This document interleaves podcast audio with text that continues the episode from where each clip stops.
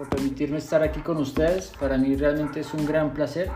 Y les pido disculpas si en algún momento me llego a atorar, a trabar, porque a veces como que la mente piensa más rápido y también este tema es muy apasionante para mí. Entonces, mucho gusto.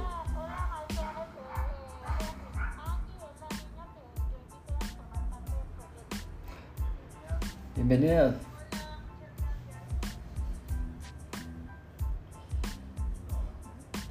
Súper. Bueno, entonces, gracias por esta invitación al micro taller de Video 360 en Gativá, una experiencia en transmedia. Mucho gusto, mi nombre es Daniel Rojas Roa, hago parte del equipo de 3Go Video, como la camisa. Eh, hacemos todo el tema de realidad virtual, realidad aumentada, esta gorra no es de verdad, reconoce mi cara.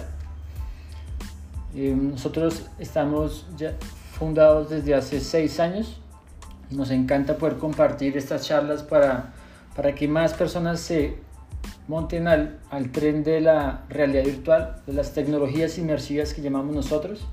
Les tengo una presentación para mostrarles un poco pues, lo que llevamos haciendo, la experiencia y esperamos que hoy alcancemos a llegar un poquito a esa práctica para que cuando lleguen a grabar con sus cámaras 360 pues tengan más experiencia y, y conozcan un poco más de lo que se debe hacer.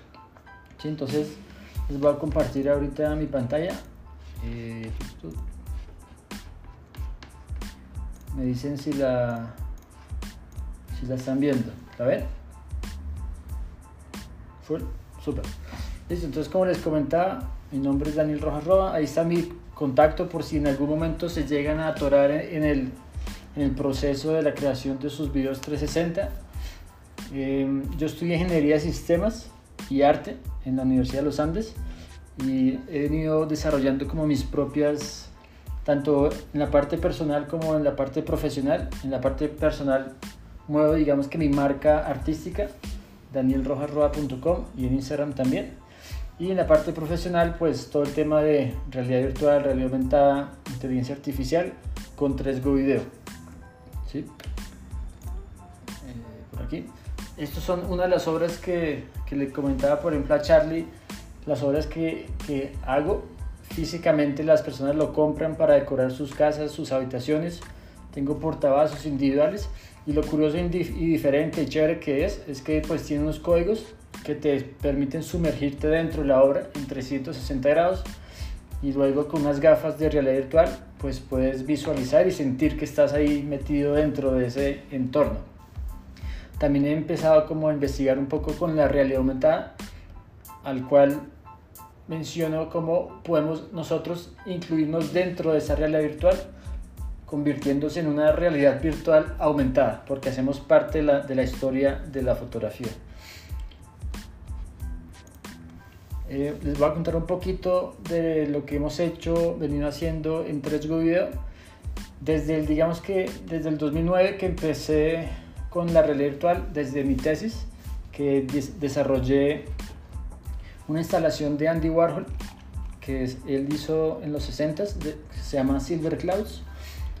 Es, él puso a flotar unos globos metálicos que parecían almohadas y yo hice esa misma representación pero en, en realidad virtual. En esa época en realidad virtual digamos que no habían gafas como las que les mostré, sino que eran proyecciones en, en una en una cueva. Entonces eran paredes como en cubo, al techo, al, al derecho, al frente, abajo, a la izquierda. En la universidad pues no estaba todo el cubo completo, solamente habían tres paredes y ahí y así las personas se colocaban un traje en el cual podían interactuar porque se reconocía físicamente en el espacio. Si, si les causa curiosidad, busquen Daniel Rojas Roa Silver Clouds en YouTube y ahí sal, salgo yo jovencito hace, en el 2009 explicando un poco cómo, cómo hice el video, cómo hice la, la tesis.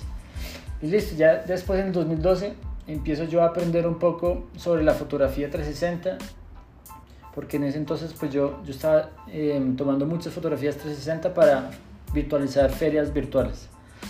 Y entonces me, me enfrento con algo que, que, es, bueno, y el video 360 al final, ¿qué es? es son muchos fotogramas rectangulares o fotografías 360 por segundo, ¿sí? son 30 o 24 fotoframes por segundo. Entonces digo, bueno, yo hago fotografías, si yo empiezo a, hacer muchas fotografías alrededor de un punto y empiezo a mover, por ejemplo, en este caso era mi cuarto, y empiezo a mover los objetos, pues en cada, cada segundo se va a ver como una animación. Entonces hago yo, es un mega proceso porque eso fue hace nueve años, no existía ningún tema de stitching, nada de cosido, nada de edición.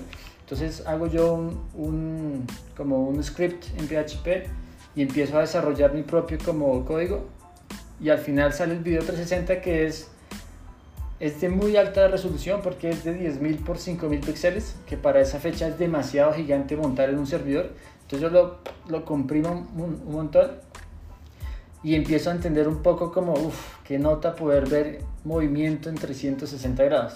Entonces ahí empiezan a hacer como esa curiosidad e interés de, de poder participar y, generar más contenido. Entonces ya en el 2013 esto, tengo una, un rig de 6 GoPros inclinadas para poder capturar los conciertos que había. Entonces me invitaban a festivales, fui al, al Festival de Verano con Pipe Bueno, el, señor cantante ni siquiera sabía qué era esto, pero bueno, ahí grabamos como su, su, concierto, rock al parque, hip hop al parque. Empezaba yo como a utilizar para todos los eventos, hicimos matrimonios en 360, algo súper interesante, por ejemplo, aquí está este matrimonio que les cuento que miren eso o sea es, yo creo que es, quizás puede ser el primer video 360 de un matrimonio en Colombia, no sé.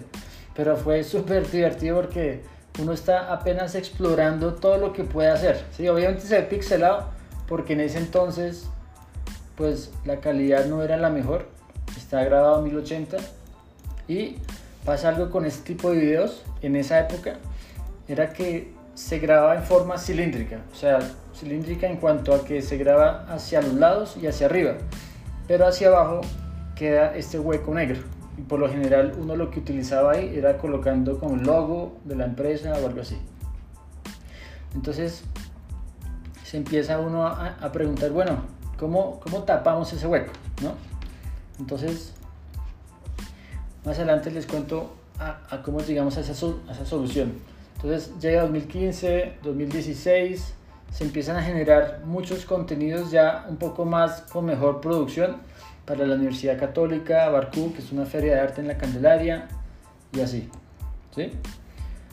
Viene 2017, o sea, todo esto digamos que ha sido experiencia y también empezar a, generar como nuevos, nuevas herramientas y nuevos equipos, ¿sí? porque todo empieza a evolucionar, entonces ya empieza a salir una, un programa para hacer Stitch muy rápido, pero también requieres un computador pues poderoso para poder empezar a exportar rápidamente y se empieza a generar como todo ese flujo de trabajo que antes no existía, pero que empieza a haber esa necesidad de los clientes.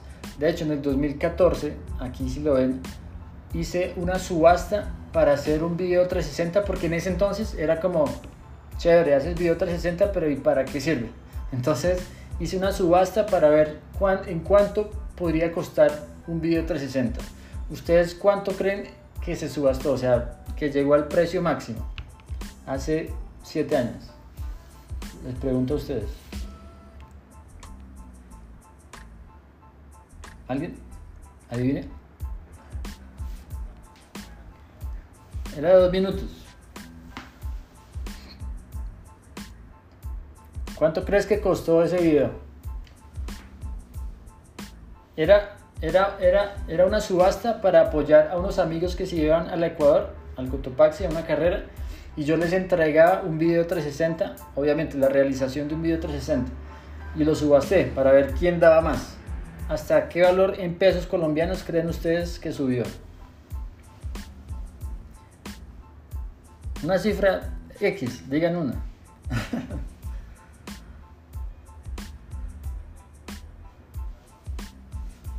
Mira eso. Eso, muy bien.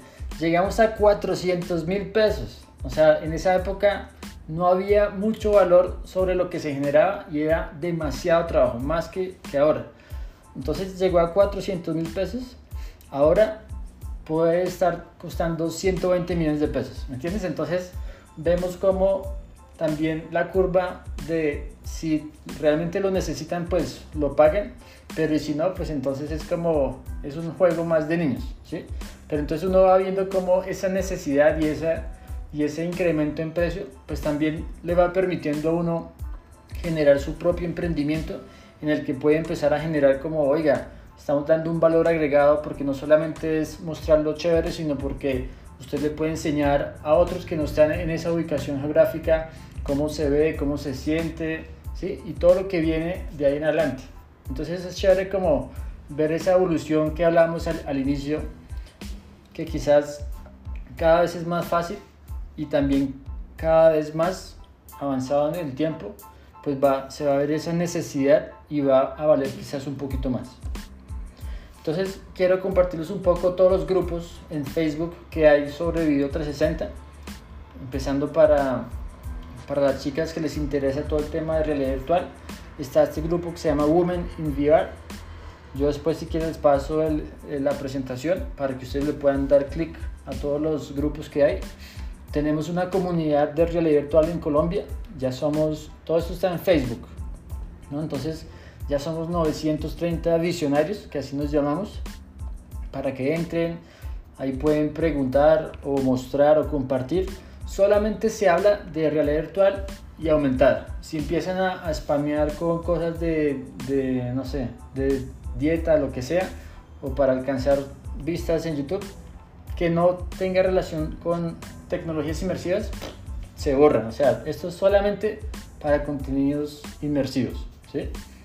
Entonces búsquenlo por ahí.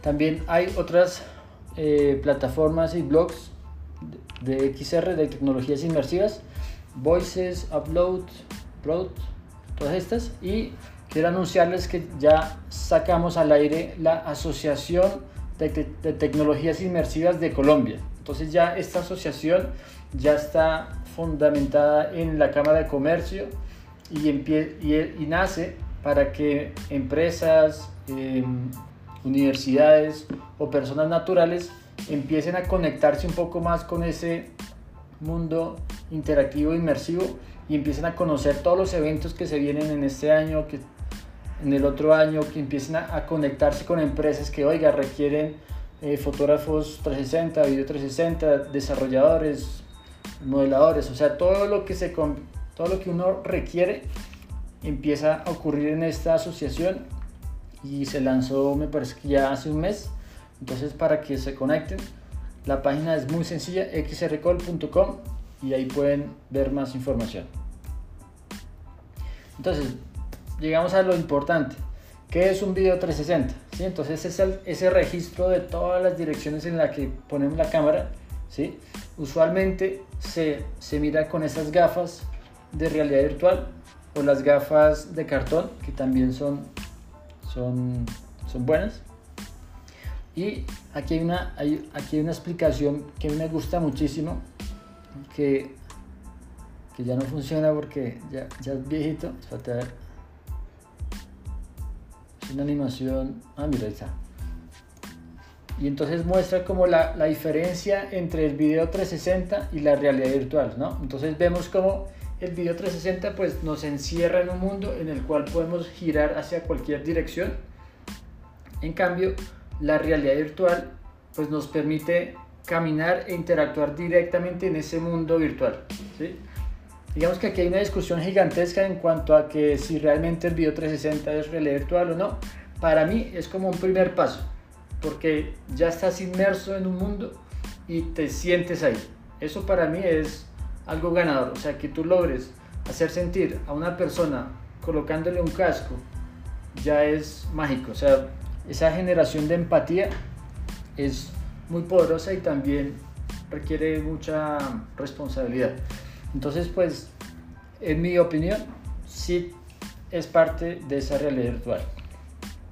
Y como ven ahí, nada está escrito. Nada está escrito porque, digamos que este medio, aunque no es nuevo, lleva más de 40 años, pero todavía falta mucho por recorrer. Entonces, digamos que hay cosas que sí se pueden hacer, hay otras que no se deberían hacer, aunque si se hacen es parte de la experiencia y uno aprende la experiencia, ¿no? Entonces, que no sea como, no, no lo hagas, más bien, hazlo, aprende el por qué se dice que no lo hagas y sigue, ¿sí?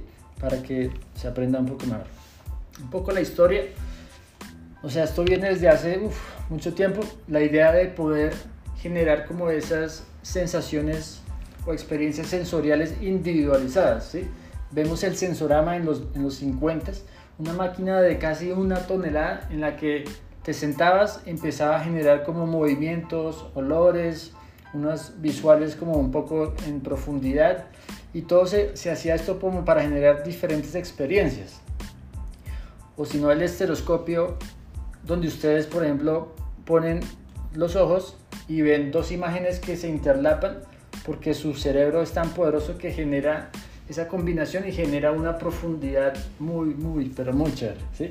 De hecho, hay juegos, juguetes de niños en el que uno, ah, pues se acuerdan del Viewmaster, que uno giraba, pues eso simplemente lo que hace es capturar una foto en una perspectiva y otra foto en la segunda perspectiva, como dilapado 7, 6 centímetros, y, y la mente lo que hace es generar, así como los ojos, generar una sola imagen y se reconoce como esa profundidad.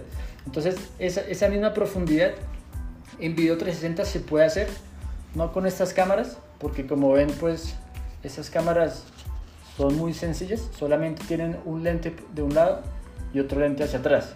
Para generar estereoscopía necesitarían dos cámaras, ¿sí? una con distintas perspectivas, por lo que, por lo, por lo que en este caso estas cámaras son un poquito más grandes, si lo permite, porque estas, por ejemplo, tienen seis lentes, entonces la perspectiva de una a otra genera esa como diferenciación y genera esa profundidad, que es muy chévere ver un video 360 en profundidad estereoscópica.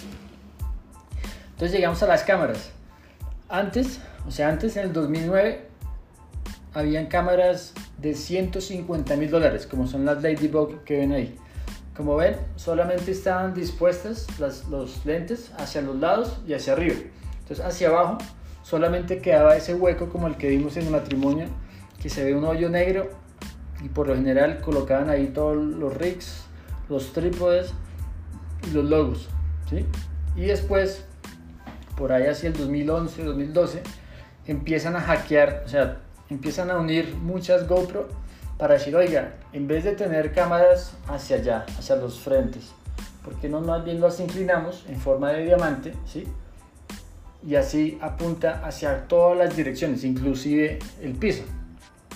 Lo que va a permitir es que ya no importa cómo coloques la cámara, siempre vas a grabar esféricamente, ¿sí? Entonces se empieza a generar contenido esférico, cuando antes en video 360 no había. Entonces empieza un paradigma muy, muy fuerte, que es súper, súper chévere. Entonces, llegamos a toda esa, esta variedad de cámaras en la que yo, por ejemplo, pues probé, creo que una o dos. Esta, por ejemplo, la Yount costaba un millón de dólares porque tenía supuestamente como 24 lentes y era lo más vasto. Esta que está en el centro, que es una bolita, es la Nokia Oso. Costaba como 70 mil dólares, ahora no cuesta más de mil, algo así. O sea, es una locura.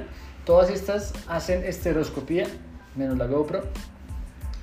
Y, y pues obviamente la calidad es muy, muy impresionante. Por ejemplo, la red, si ven las de abajo a la izquierda, demasiado gigantes, calidad, o sea, cada una hace creo que 6K es demasiada resolución para un computador.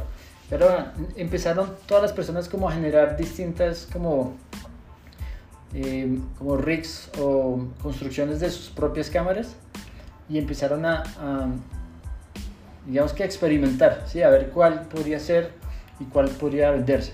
Por ejemplo, esa naranja se llama la Google Jump y ellos, o sea, esa cámara solamente sirve si tienes un mega servidor como Google que es el que hace el procesamiento estereoscópico y la calidad es brutal, pero solamente graban en, en 360, 90 grados. ¿sí? Entonces y hay unos videos muy chéveres que ellos han hecho, pero ya está descontinuado.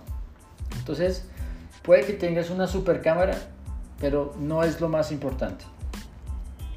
Entonces, hablamos de X, ¿qué? X rectangular. ¿sí? X rectangular es el frame 360 de un video. Es el mismo frame que se hace con una fotografía 360. ¿sí? Pero en la fotografía pues tomas una y ya está. Aquí son 30 frames por segundo que están en un formato 2 a 1.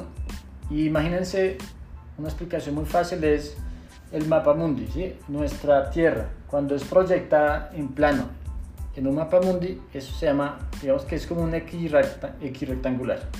Es la proyección plana de una esfera. ¿sí? Y entonces les quiero compartir esto, es que no necesitamos cámaras 360 como estas que les mostré para hacer un video 360, en el cual si se dan cuenta aquí utilicé una sola cámara para hacer un montaje 360 en el cual con una Blackmagic 4K con un lente ojo de pez 8 milímetros hicimos como si hiciéramos una fotografía 360 entonces se graba a un lado se graba todo después se voltea se graba hacia otro lado cuatro veces porque así está digamos que he hecho mi, mi lente y la cámara. Y al final hicimos un video de 8K 360 con una sola cámara. Para el momento digamos que pues era demasiada información, lo bajamos a 4K el video, pero la calidad y la sensibilidad de la luz y toda la producción que se hizo, pues es impresionante. ¿Cómo vamos de tiempo?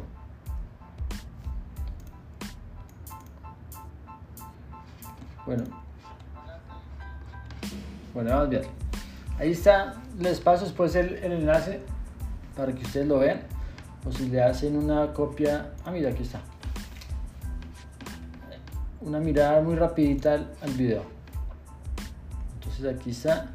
Obviamente si se dan cuenta, tiene que haber un error de stitch, ¿sí? el cosido. Entonces aprovechamos estas puertas que habían a los lados para pasar por ahí ese error de cosido. Pero si se dan cuenta la calidad es muy bonita. ¿sí?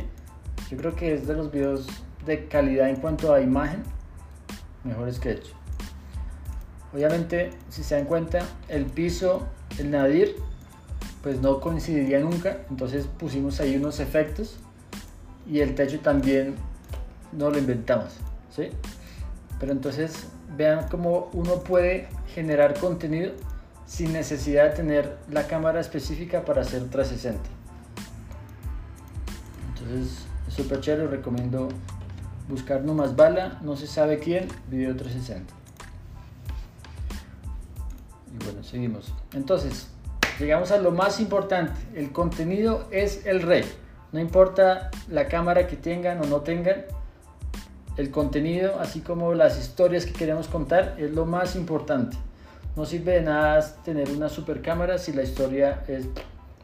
Entonces, para que lo tengan en cuenta, si tienen una idea súper chévere, escríbanla, hagan un guion, que es la primera escena, la segunda, la tercera, dónde va a ir, todo eso es súper importante para a la hora de ir a grabar, pues ya tengan la claridad y es simplemente grabar y después editar. Y no es como llegar al momento y decir, bueno, ¿qué hacemos?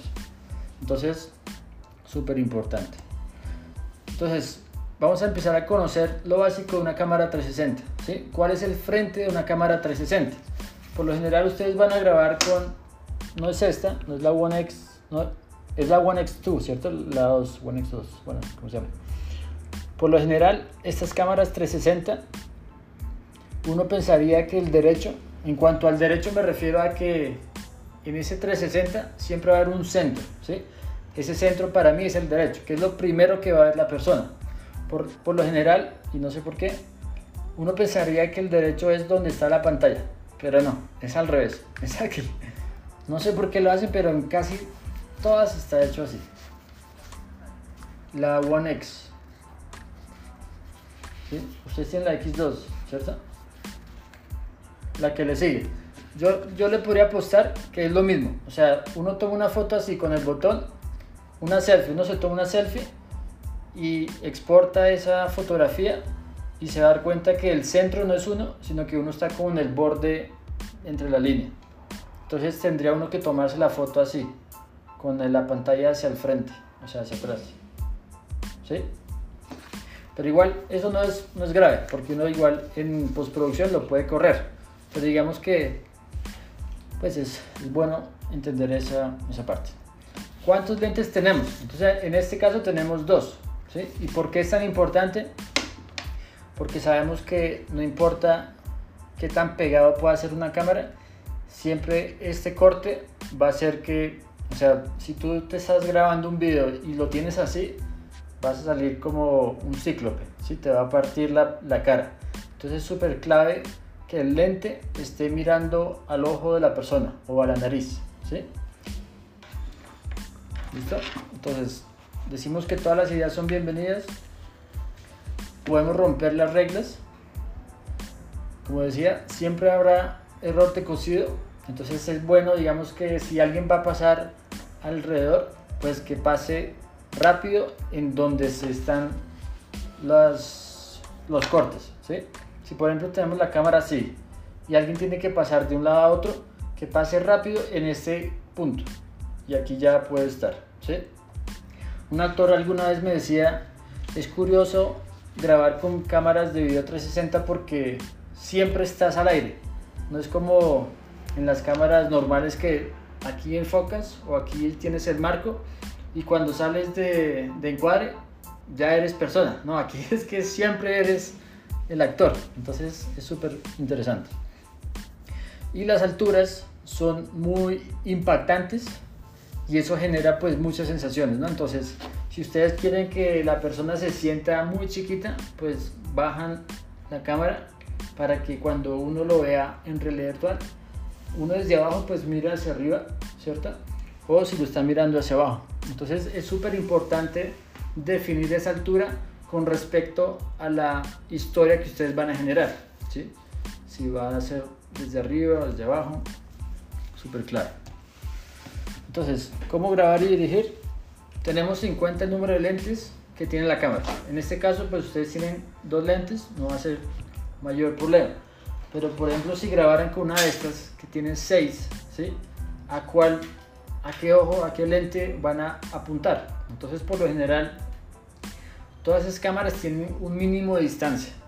Ese mínimo de distancia es por lo general un metro y medio. Entonces uno le dice al actor no se llegue a meter más allá o no llegue a acercarse más allá del, metro y medio. En el caso de ustedes, sí lo pueden hacer porque pues tienen un lente de un lado y del otro. Entonces, si se van a acercar, que esto va a generar mucha intimidad, cuando ustedes se acercan a un lente, la persona que lo está viendo va a sentir que realmente se están acercando a él, porque piensen que la cámara es una persona, ¿sí? La persona puede ver en cualquier dirección, entonces si ustedes se acercan, están casi que rompiendo ese círculo de intimidad y va a ser muy fuerte, entonces si ustedes quieren jugar con eso, lo pueden hacer. O sea, podrían lanzarle un puño y parar el frente y uno se asusta. Entonces es como para que, que vean como lo que uno puede hacer. La actuación. La actuación de las personas en escena, como les había dicho, es plano secuencia. O sea, por lo general, en el cine y en todo, es como, bueno, corte y cambio de cámara, corte y cambio de cámara. No, aquí es de una. O sea, volvemos como al teatro. La gente actúa en esa escena y tiene que, de chorro, o sea, tiene que decirlo tal cual. Ya obviamente si cambian de escena, pues lo cambian, ¿sí? Pero en esa escena es directo, porque va a ser muy raro que, por ejemplo, digan hola y después hay una como una, ¿cómo se llama? una transición y después, ¿cómo estás? Bienvenido al curso. Entonces tiene que ser de corrido, ¿sí? Eh,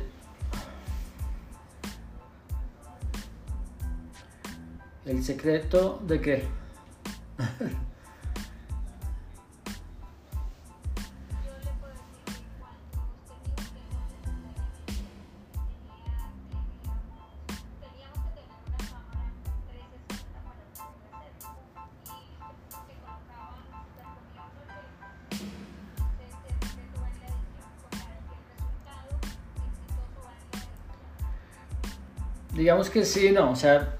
sí, sí, sí puede ser esa edición, pero tienes que también tener como ese conocimiento en cuanto a que si tú quieres hacer un video 360 con tu celular, pues tendrías que grabar, por ejemplo, muchas veces, tendrías que tomar como 24 planos distintos para poder grabar. Y eso pues en edición podría ser demasiado trabajo y quizás no te quede para nada bien, ¿me entiendes? Entonces hay que conocer la parte técnica, pero también la parte de la edición. Entonces pues podrías grabar, por ejemplo, si tienes, no sé, en este caso en mis, mis cámaras hay un lente que está desenfocado.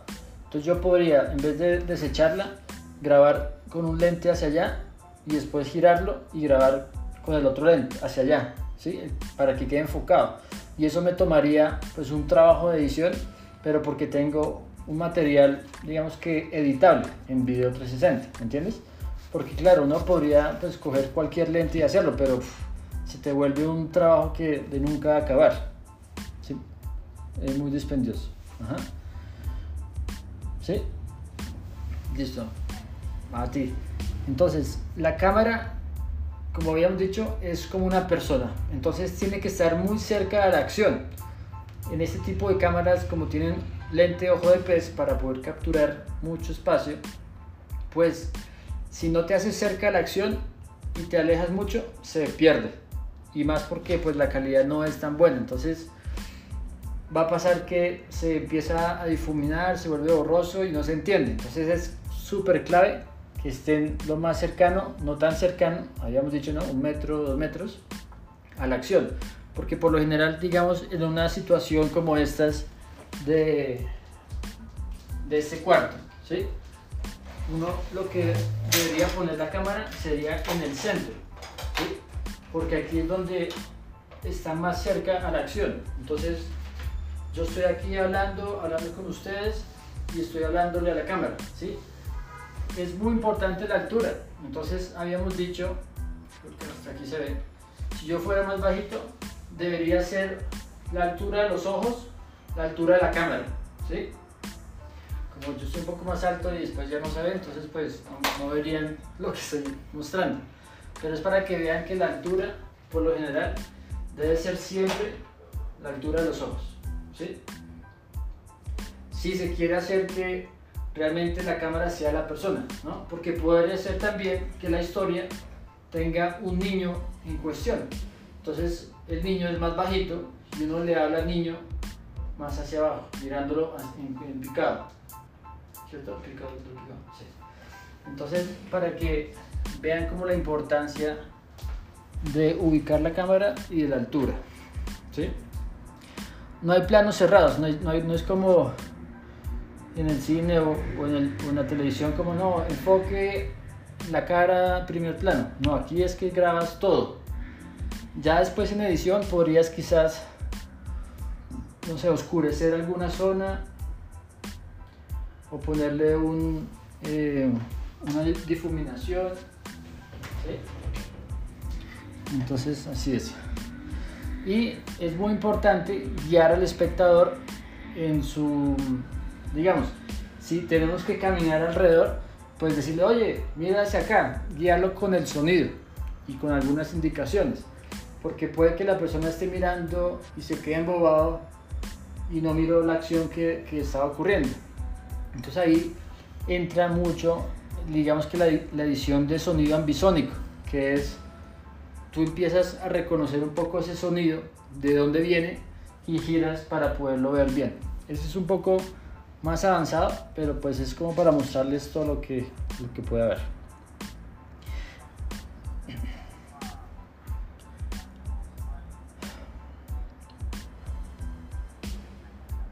Sí.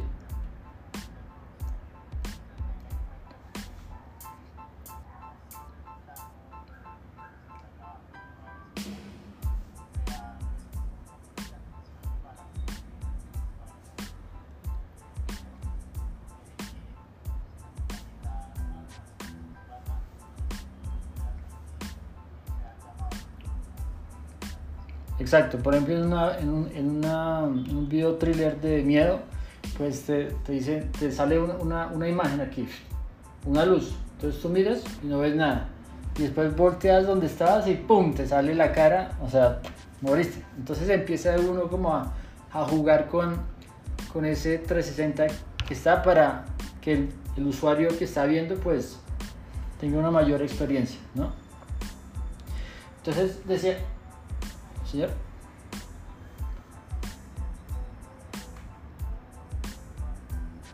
Muy buena pregunta. Entonces, como habíamos dicho que la cámara es una persona, hay muchos comentarios en contra y a favor. Entonces, si tú por ejemplo coges tu cámara en la mano, va a pasar que tu mano no es la más estable, ¿cierto? Entonces empieza a mover. Y este movimiento va a generar mucho mareo, en el cual puedes producir náusea, de lo cual no te, no te recomiendo que lo hagas, ¿sí? Entonces, por ese lado, digamos que no se debería.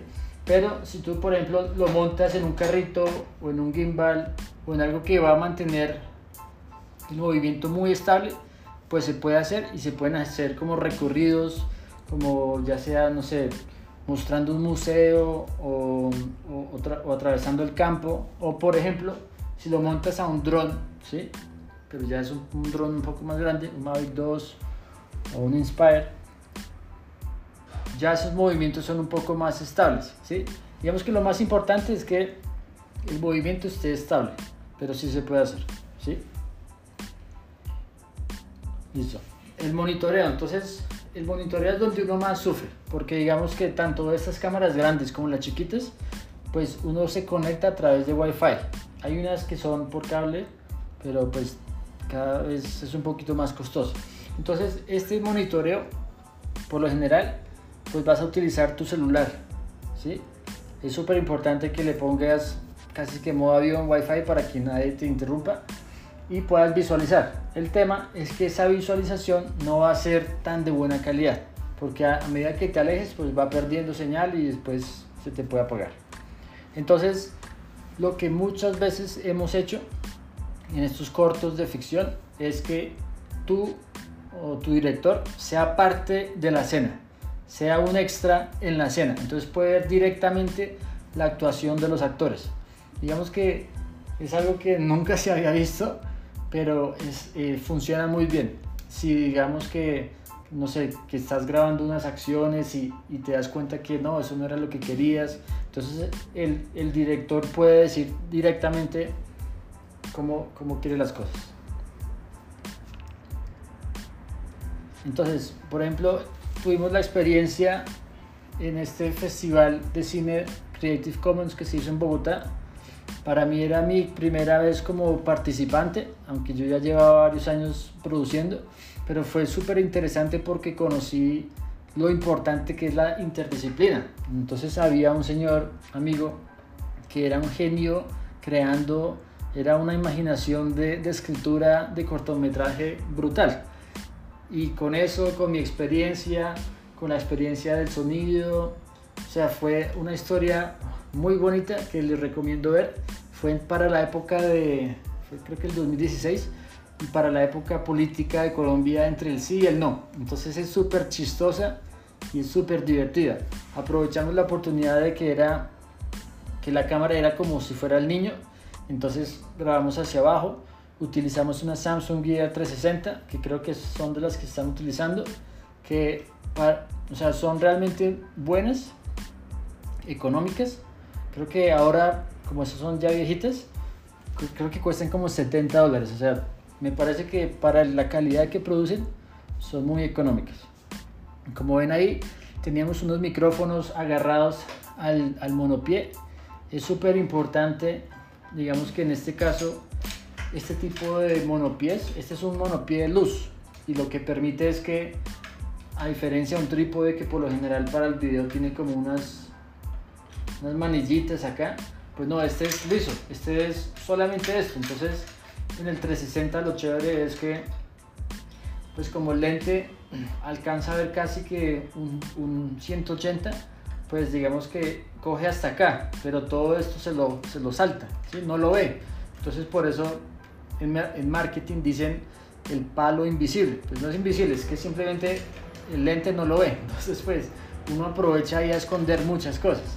¿sí? Entonces, es importante que tengan como ese tipo de, de trípodes hacia a lo, a lo, que se llama monopié o, o stand de luz. También se conocen los, los selfies con patas, no es tan recomendable porque si se dan cuenta pues la estabilidad es súper importante. En un, en un ventarrón, un selfie, se cae la cámara y solo tiene dos lentes, la probabilidad de que se le pegue a uno es muy alta. ¿sí? Entonces es, es para que tengan en cuenta. Entonces el gran director Alejandro González Iñarrito dice, uno ya no ve la realidad virtual, uno la siente, porque es que ustedes están produciendo contenido en el que las personas además de ver, están sintiendo lo que ustedes están mostrando. Entonces, súper chévere. El señor dice, una experiencia sensorial. Es un nuevo medio para volver a empezar a, a pensar en 360, cómo se produce, cómo dirijo. Él hizo una experiencia yo nunca la vi, pero decían que era impresionante, se llama Carne y Arena, y era todo el tema de las migraciones de México de los mexicanos a, Estados Unidos y decían que era una instalación en la que uno se ponía un casco, o sea, unas gafas, y tenía que descalzarse y era pura arena caliente, como si estuviera uno en el desierto entre pues, las fronteras.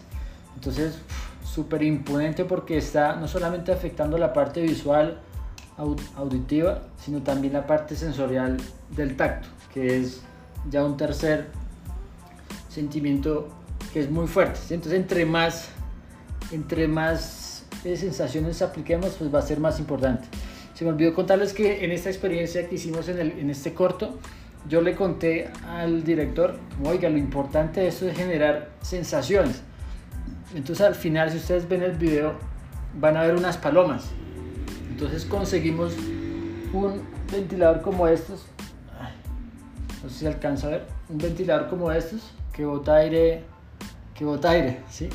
Entonces ahí lo importante era cómo sincronizamos cuando salen las palomas y le ponemos el chorro de viento para que la gente pensara, así como el cinema 4D, pensara que las palomas se le venían encima. Entonces era muy chistoso porque las personas hacían fila para ver el video y aún viendo que les botábamos aire, cuando lo estaban viendo, pues se asustaban o se o sea, era muy, muy divertido porque realmente les impactaba la sensación del aire. Entonces empieza uno como a generar, aunque sea muy, muy, ¿cómo se dice?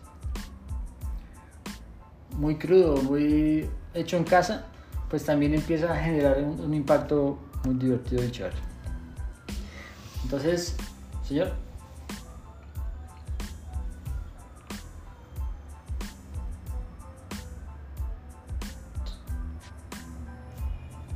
Sí, hagámoslo de una vez, por ejemplo, en este, por aquí les puedo compartir en el chat mientras ven la publicidad. Este es el video de, de Álvaro y Manuela. Ya entienden, ¿no? Álvaro y Manuela. Em, si quieren otro me avisan y, lo pasamos de vez. Entonces es súper importante un medio que genera empatía es muy poderoso, porque imagínense, ustedes si utilizaran este tipo de videos inmersivos para el periodismo y están por allá, no sé, en alguna zona rural y ocurre algo trágico, pues están generando esa sensación a las personas directamente.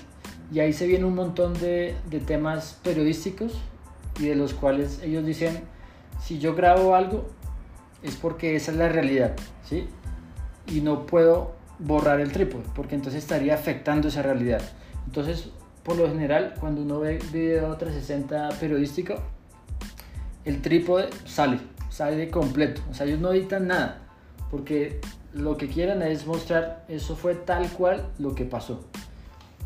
Digamos que, pues, en parte tienen razón, en otras, pues, para mí el trípode, dejarlo, le quita como mucha sensación. Entonces, pues, cada quien, ¿no? Ahí está. Lo que, lo que muestres o digas, las personas podrán sentirlo. Entonces ahí viene la parte de la ética. Entonces, como les decía, es súper importante esa interdisciplina del, el técnico de la cámara, el del sonido, el de la edición. Al final quizás todos o uno solo es todo, pero es chévere poder entender como la tarea de cada quien y, y poder delegar. No sé, los grupos, Henry, de cuántas personas van a ser.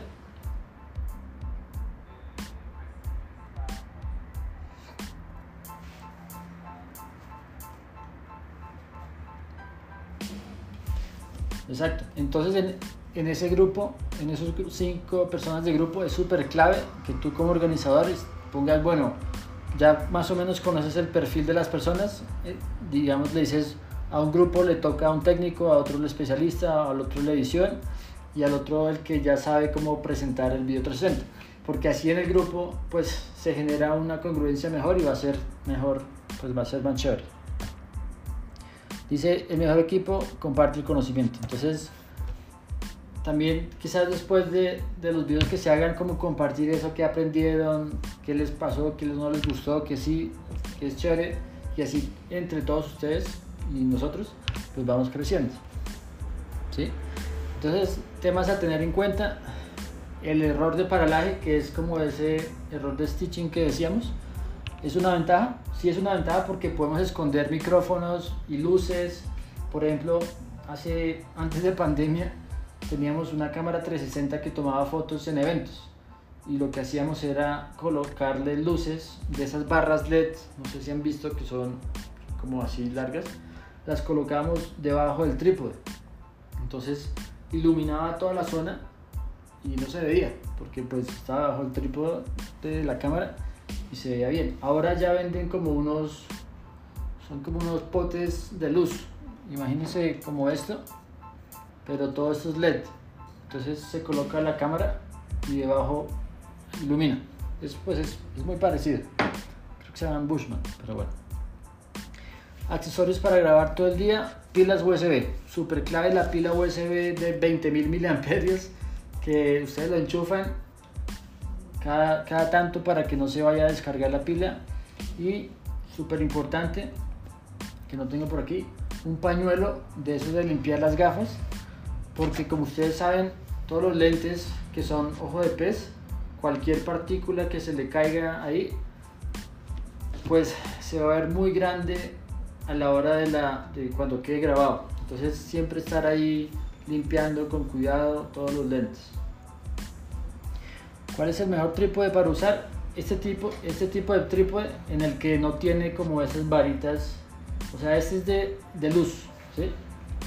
Si se dan cuenta es súper delgadito, pero tiene buena estabilidad. La otra es si usted tiene un trípode semiprofesional en el que se le puede quitar la cabeza, la cabeza por lo general es como donde viene el manubrio que hace que gire, pues le quitan eso y lo ponen encima de la base. La base, digamos que los trípodes vienen las patas y la cabeza. La cabeza se puede quitar y se le pone directamente a las patas, ¿sí? Entonces se quitan el problema del, del manubrio.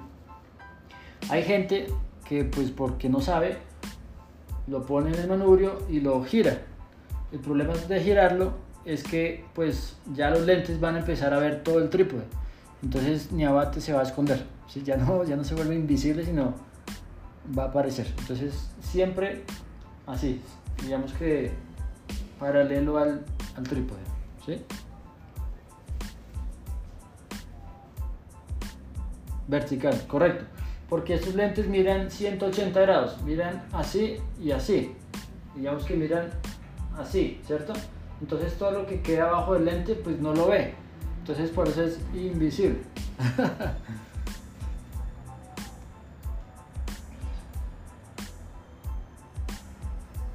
sí. Exacto, el bastón.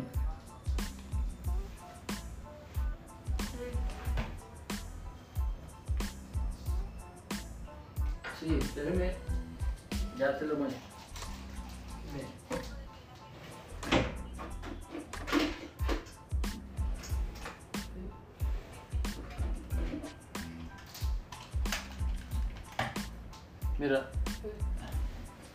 Mira.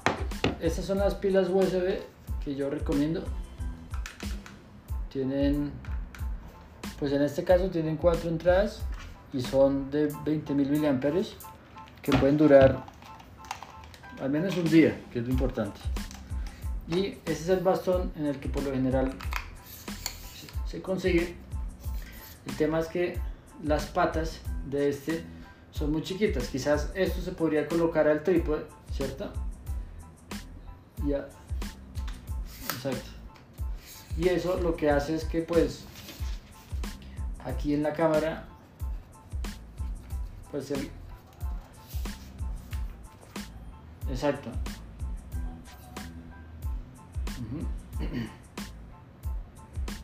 exacto exacto exacto el trip el trípode va a estar aquí y esto se pone aquí entonces es clave que el trípode tenga buenas patas abiertas no tantas ustedes lo pueden visualizar desde el celular pueden van a ver que sí se ven las patas pues porque están a la distancia de, los lentes pero al menos van a tener buena estabilidad y al menos el bastón va a desaparecer ¿sí? entonces ahí ustedes podrían colocarle unos micrófonos ¿sí? Si el micrófono se ve pues lo voltean para que en este corte donde no hay lente pues apunte y ahí ya no lo va a ver ¿sí? ahí pueden pueden mirar desde la cámara desde, la, desde el celular esa previsualización directa para ver cómo se ve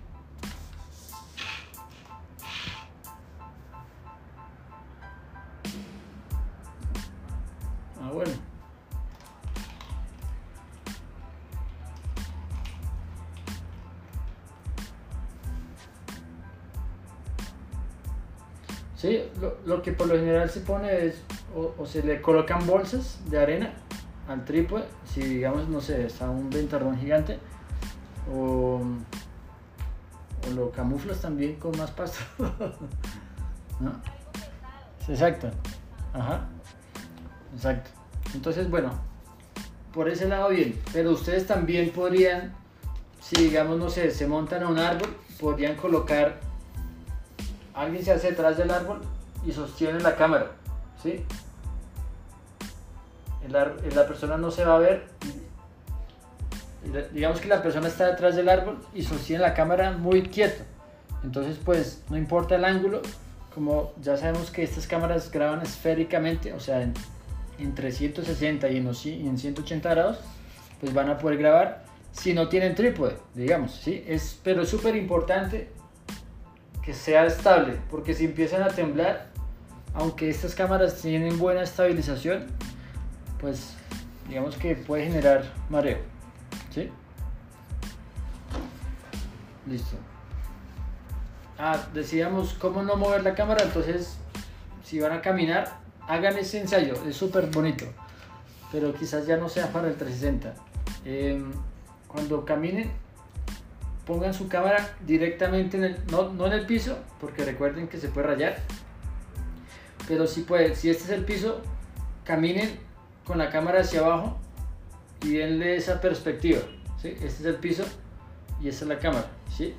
Obviamente las personas si lo ven con gafas, pues se van a sentir como unos animalitos chiquiticos, ¿sí? Pero puede generar una perspectiva muy chévere. Pero obviamente repitiendo, sin mover esto y teniendo mucho cuidado que el lente no vaya a pisar el, no se vaya a rayar porque es súper delicado. ¿sí? Y la otra es si caminan y quieren que vaya al frente la persona, el lente traten de que siempre esté a la altura de sus ojos, ¿sí? como para que el lente esté ahí frente a ustedes. ¿Vale?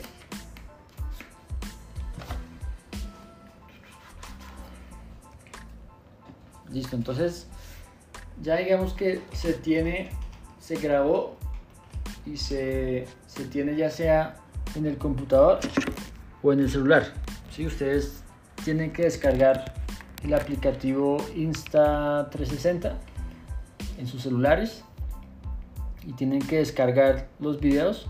Esto va a generar que pues necesitan un celular con harta capacidad porque recuerden que están grabando en 4K, 5K Eso significa que son como de a 5000 píxeles por 2500 píxeles.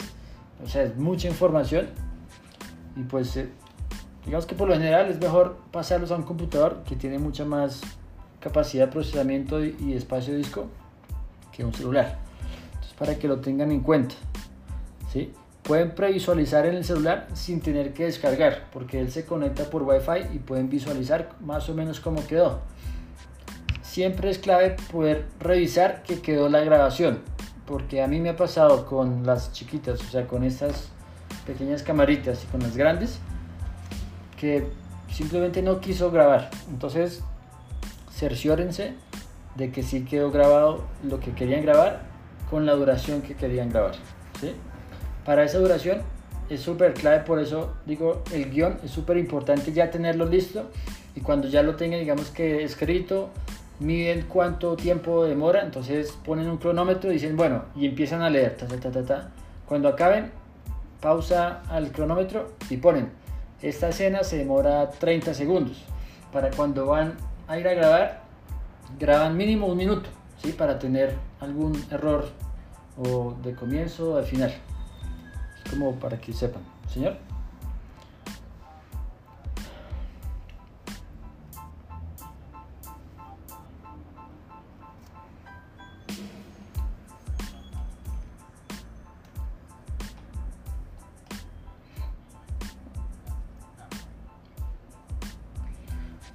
Digamos que no, no me sé las tasas así, pero ahí en el celular te debería decir. Yo creo que son entre 40 y 60 minutos, pero... a full. Sí, yo pensaría, pero sería mejor que tú con tu cámara directamente mires, ¿sí? De hecho, cuando tú la prendes, ahí te dice cuánto, cuánto podría grabar. Entonces, no sé si lo alcanzan a ver, pero aquí cuando yo selecciono el video, me dice que podría grabar 111 minutos, pero es porque yo le tengo una memoria de 128 gigas. Entonces, digamos que la mitad serían 55 minutos, ¿sí? Porque las dos graban la misma calidad. Entonces, tienes 50 minutos para grabar, pero también recuerda que la pila no dura 50 minutos. Entonces, sí, depende, depende, sí.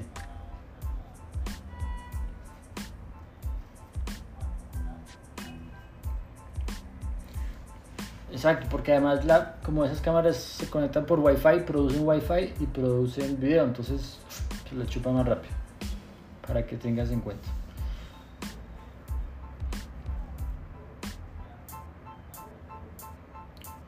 No, ah, bueno, sí, también, sí. Sí, sí. Puede ser también. Entonces, podemos pasar los videos al celular el celular los puede procesar. Digamos que la calidad puede que no sea tan buena comparado al computador, porque en el computador ahora con los programas de Insta360 uno puede exportar a .mov, ¿sí? que es un poquito más, digamos que un poquito más pesado y un poquito mejor, porque el, MP4 comprime la imagen, ¿sí? es como el JPG que comprime la imagen, a diferencia del PNG o el. Entonces, pues son cositas que uno va empezando a mirar, que se va viendo mejor. Em, entonces, todos van a tener la X2.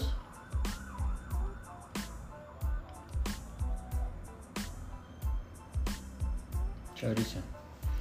Súper, entonces es súper chévere porque pues hay un, hay un software para el computador que es súper fácil de usar que si tenemos tiempo ahorita lo miramos.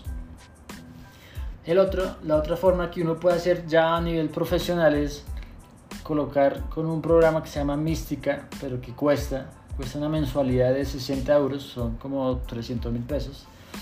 Y ahí ya es un poco más, toca empezar a, uno, uno coge el archivo y este reconoce los puntos de control, los une y uno puede hacer como unas estabilizaciones y colocarle unos colores. ¿sí? Se pone como un poquito cada vez más difícil, pero como este es un micro taller, pues lo más fácil y chévere es de una vez mandarlo al, al programa Insta360 y él hace el stitch. y queda bien. ¿sí? Es muy chévere que miremos la distribución, cómo vamos a, a compartir lo que se va a generar. Entonces podemos montarlo en YouTube, en sus propios canales, incluso en el, en el canal de Microtaller, para que se tenga esa historia de lo que se produjo, así como yo les he venido mostrando desde el 2009 todo lo que se ha hecho. Es chévere poder ver hacia atrás, oiga, yo qué, qué hacía en tal momento, qué cámaras tenía, tal. Súper chévere. Ver la, la, calidad. Ahorita YouTube permite hasta 8K a 60 frames. Digamos que con estas cámaras nunca vamos a llegar allá, pero pues es chévere ver como esas capacidades que tiene. Es fácil de visualizar desde el computador, desde el celular, con las gafas Cardboard, con las Quest, las 1, 2 y 3, que seguramente van a venir. y se pueden escuchar con esa edición de audio binaural, ¿sí? en el que uno gira la cabeza y el sonido no gira con uno como es el caso de, los, de los estéreo, pues porque no tienen esa sensibilidad, más bien el sonido se estanca y uno va a escuchar digamos que más fuerte aquí a, a medida que lo va, que, va girando, como lo, lo, lo, que pasa en la realidad. Ustedes por allá escuchan una ambulancia y si giran quizás la cabeza pues pueden escucharlo un poquito más fuerte. El efecto Doppler. Bueno, eh, pueden montarlo a Facebook. Eh, ahí tiene algunas... Ah, todo esto digamos que requiere, que lo vamos a ver ahorita quizás, eh, toca, digamos que agregarle como unos metadatos que ya los programas como Premiere de Adobe lo hacen automáticamente, aunque uno lo puede, uno puede descargarse una plantilla de Python de Google y simplemente le inyecta como coge el video y al archivo le, le mete una información metadata que dice, oiga, este es un video esférico para que cuando lo suban a YouTube o a Facebook él, reconoce que es 360. Esa es la forma como que se maneja hoy en día. ¿sí? La otra es, ¿cómo podemos visualizar este tipo de videos sin tener que montarlos a YouTube? Pues en estas gafas que ahora ya tienen más facilidad, pues tienen unos programas para visualización de video 360 o también hay celulares con aplicativos para que ustedes coloquen ahí los videos 360 y también hay. No, y ya. Ah, las Samsung Gear, que son muy parecidas. Sí, eso digamos que se usa mucho, por ejemplo, en los festivales de Cannes, de Tribeca y todo eso, donde le colocan a uno las gafas y no tiene que estar dependiendo de un internet que se caiga, de que la calidad no es suficiente y pues la gente podrá como gozar mejor la experiencia. Entonces, como les contaba, la presentación para mí es lo más importante. Y, y esta experiencia en el 2016, antes de la, del festival, pues la aprendí es que aquí lo que logramos era sincronizar tanto la visualización de lo que veía la persona con el tacto de las personas. Entonces el video 360 trataba simplemente, era muy sencillo, era, una, era un, uno se acostaba y veía a alguien acercándosele y que lo arropaba y le ponía como unos muñequitos y le cantaba al oído. Ahí utilizamos unos micrófonos binaurales, entonces se escucha impresionante porque realmente se escucha como si estuviera acercado. Y lo que hicimos, digamos que la parte tecnológica, como la resolvimos, fue, nos tocó así, era colocar dos celulares, hacerle play al mismo tiempo y uno se le colocaba a la persona que estaba viendo y otro al actor, ¿sí? al, que estaba haciendo la, el gesto de arropar a la persona, como acercársele y así las personas podían sentir, ver, escuchar y hasta respirar todo lo que se les estaba mostrando. Y fue tan impactante esta historia que las personas lloraron porque les recordó la infancia donde la mamá lo, los arropaba y eh, adivinen con qué cámara fue grabado esta experiencia. ¿Alguien? Fue hace. Fue, fue, en el 2016. O sea, GoPro existía, sí, pero. Perdón. Fue con la Rico ZS. Sí, que graba a 1920 por 960. O sea, es una calidad mal. se los puedo pasar por aquí. Es, digamos que incluso aquí se va a ver mal, pero digamos que la presentación fue tan bien hecha que significó muchísimo, ¿sí? Entonces, miren que la calidad es muy bajita. 1080. Aquí estaba... Ah, bueno, ahí también aprendimos. Por ejemplo, grabamos encima de una niña. Y las personas cuando se tenían que acostar ahí, se tenían que poner la pijama, unas pijamas de estas, ¿me acuerdo? Y como la niña es más chiquita, pues se sentían dentro del cuerpo de esta persona. Y, y, la experiencia que tuvimos fue que primero intentamos poner la cámara en la, en la, digamos que en la altura de la boca, pero se sentía como muy, muy hacia abajo. Después como más arriba en la cabeza y tampoco. Y ganó fue los ojos. Entonces, si ustedes se dan cuenta aquí, ahí es un brazo, se llama, el brazo Manfrotto creo que es. Agarra la cámara y le pone la cámara así, acostado, del lente hacia atrás y el lente hacia adelante, ¿sí? Justo en la nariz. Entonces, pues esa es la más casera. o sea, es un brazo, es un brazo que te extiende, o sea, que incluso es un brazo que cogía el bastón y uno estiraba la, el bastoncito porque en ese, en ese momento no había bastón, era un selfie stick de celular metálico así súper de 13 mil pesos y le llegaba a la persona aquí, ¿sí? Pues eso es casero, a mí me parece. ¿Sí? y entonces, estaban ahí, les recomiendo que lo escuchen con buenos audífonos. Es súper, súper chévere. Llegaba esta persona y lo arropaban a uno casi que al mismo tiempo, sincronizado. Le cogían la mano a uno, se la besaban ¿sí? Luego se senta, ah bueno, le colocaban a uno el muñequito, se sentaban al mismo tiempo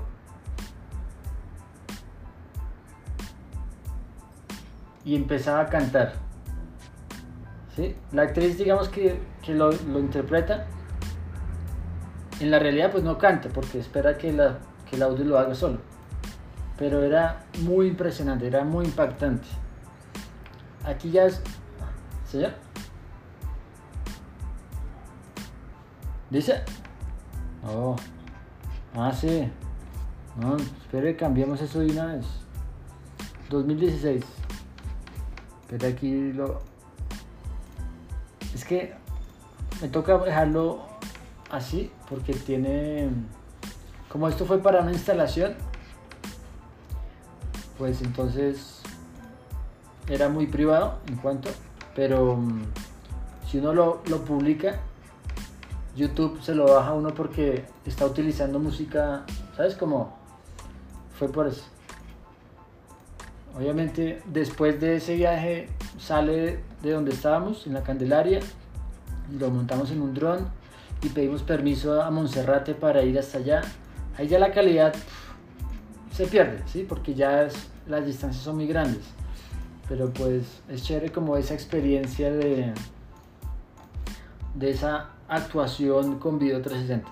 Y todo fue hecho gracias a, a, una residencia que yo tomé artística con el grupo inglés que se llama SUC, donde ellos digamos que siempre están pensando cómo hacer que la actuación y que el teatro sea inmersivo en cuanto a que las personas que participan sean parte de la historia, ¿sí? sean o sea, que ellas hagan parte de esa acción del ser. Entonces, esta casa que está en la Candelaria tenía muchas zonas de interacción. Esta era de realidad virtual y se usaron las gafas Cardboard muy económicas, celulares, audífonos, sí, nada de gran presupuesto, pero de un impacto muy chévere.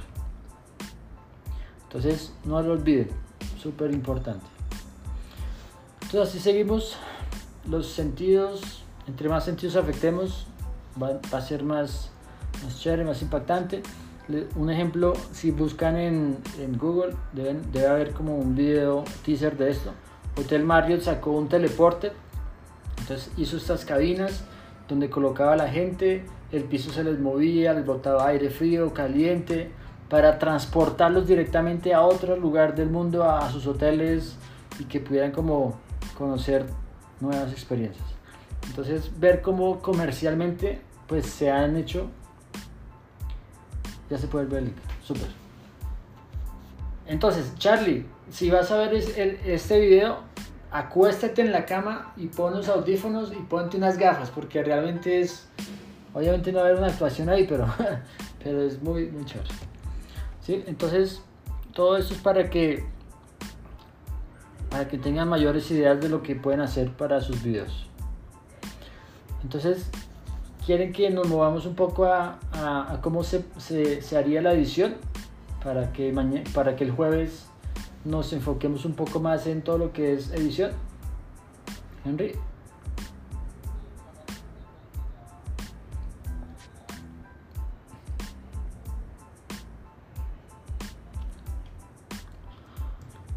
Pues está como la parte del flujo de trabajo que uno ya digamos que haciendo el cosido en Insta, uno ya lo puede pasar a, un after para hacer animaciones, para quitar el trípode, estabilizar y después pasarlo a Premiere para ya colorizar, colocar transiciones, los logos, que es súper importante.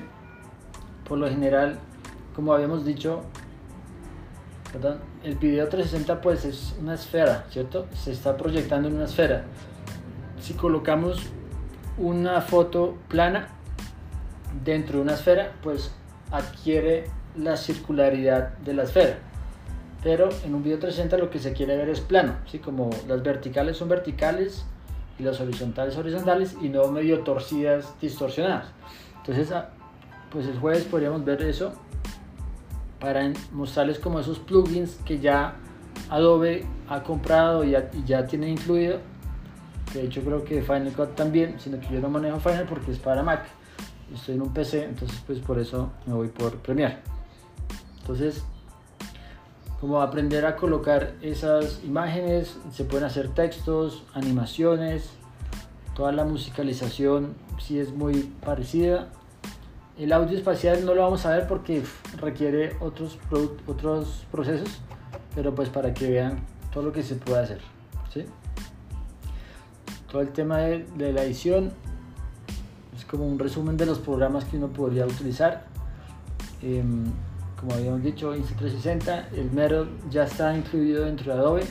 Mocha, digamos que se utiliza más que todo para efectos de estabilización, ya, ya es de efectos especiales de, no sé, de que la persona hace así y aquí hay unos dedos como montados con fuego, o sea, es un poco más avanzado, pero chévere pues verlo. Todo el tema del, del quitar el rig, decíamos que lo vamos a meter en un pasto, entonces lo mejor es, oiga, deje el trípode así, tome una foto cenital al pasto en varias direcciones y después eso lo vamos a montar en Photoshop y después lo montamos en, en Premiere o en After para borrar el trípode, ¿sí? para que la gente no vea realmente que el trípode estaba ahí y no se dañe la sensación. Entonces, ¿AE qué es? Adriana, AE es After Effects, es un programa de Adobe y es el que uno utiliza por lo general para generar efectos especiales en video y, y también en video 360. IPR es Premiere, ¿sí? PS es Photoshop. Son, digamos que, digamos que son las marcas o los logos de las marcas de, de programas de edición que tiene Adobe. Todo el tema de textos, hay un montón de, transiciones super chéveres de, de Metal. ya, entonces les dejo mis, mis datos por si en algún momento tienen alguna pregunta y les, les voy a mostrar rápidamente el tema de, del cocido. Yo aquí tengo algunas algunos ejemplos. Dice, hay un programa para Mac que se llama Final Cut. Ah, sí, correcto. Entonces, bueno.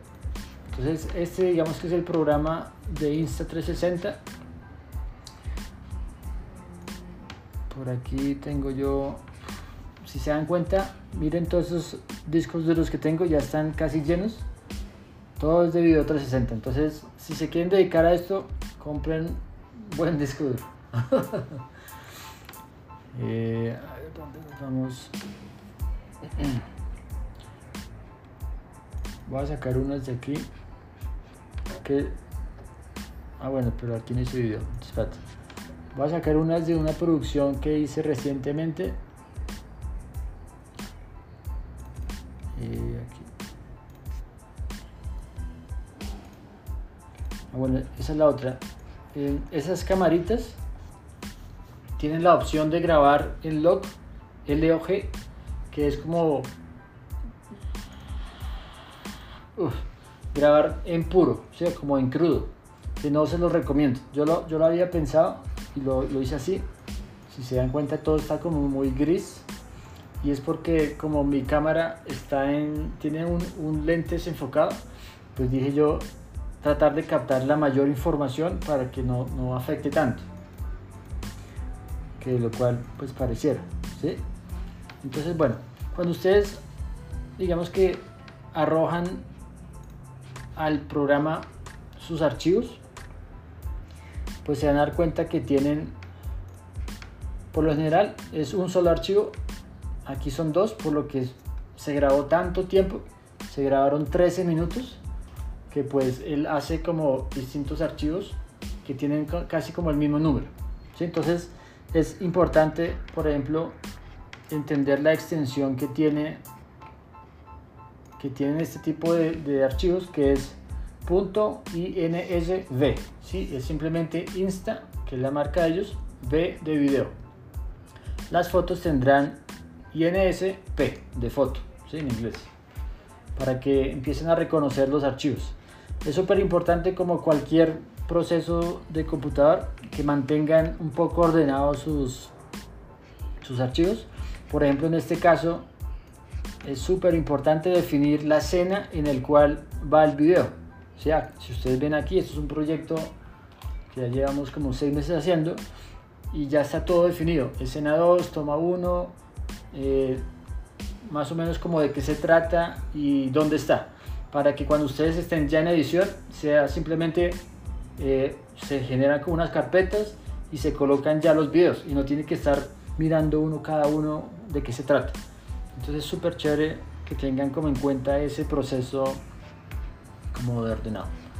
¿Sí? Entonces aquí tenemos este video que se grabó en 5.7K al lado izquierdo, si se dan cuenta y aquí abajo hay una línea de tiempo. Entonces, aquí en este programa hay dos botones importantes. Está el Vista y está el Free Capture. El Free Capture, digamos que nos permite, no sé si han visto alguna vez como esas animaciones que uno ve que se muestra primero así y después se voltea y después hace así. Eso es una captura de pantalla, digamos, generando animaciones, ¿sí? En este caso no lo vamos a hacer porque necesitamos es un frame en X rectangular del video. ¿sí? Entonces lo dejamos en vista. Y aquí al lado derecho, como este video fue grabado en drone, ¿sí? este es un Mavic 2 Pro, le colocamos ahí como un rig muy de impresión 3D sencillito, que no pesa mucho. Entonces yo le puse usar estabilización flow state que permite como o sea el movimiento es como mejor a ver si bajamos el volumen me quedo sordo ¿Sí? el movimiento es realmente bueno aquí no se está moviendo pero aún así está quieto ¿sí? está medio estable entonces bueno aquí abajo ah perdón y seguimos aquí. Entonces está en estabilización, bloquear dirección digamos que es más que todo si, si la cámara se está moviendo, pues que la dirección no se mueva. Em, el cosido dinámico es súper importante porque va a generar que ese cosido de estas camaritas sea un poco mejor. Entonces es importante hacerlo. Y ya, no, no deberían tocar nada más. ¿sí? Entonces ahí está. Aquí en la parte inferior uno va a decidir desde dónde hasta dónde quiere exportar. ¿sí? Entonces, digamos que en esta experiencia nosotros subimos cómo, cómo, cómo definir en qué momento graba y en qué no. Si el, el dron uno empieza a grabar y, graba todo. ¿sí? Entonces, lo que yo me fijé fue en empezar a, a generar como con la cámara del dron. Digo, bueno, voy a grabar la primera escena, que es tal. Entonces empiezo a grabar y cuento 1, 2, 3, hasta un minuto. Paro el video y así sé que al menos mirando lo que tenía que mirar, grabé un minuto, ¿sí? Porque no sé si me entienden, pero si uno está grabando en dron, pues uno no tiene, no da el alcance del celular o del wifi para que uno esté mirando desde el celular. Entonces es casi como las GoPro iniciales, las viejitas, que uno ponía play y, y mirar a ver qué había grabado. Entonces, así al menos ustedes pueden definir que efectivamente se grabó un minuto en tal punto. ¿sí? Entonces es una experiencia pues chévere que puedan eh, que pueda compartir. Entonces listo. Aquí lo que está enmarcado en amarillo es lo que voy a exportar. ¿sí? Porque imagínense exportar 13 minutos, pues es un archivo muy grande.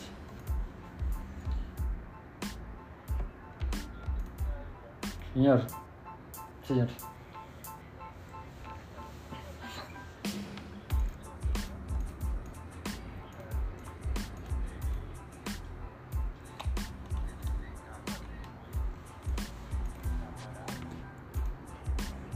Eh, buena pregunta, Camilo.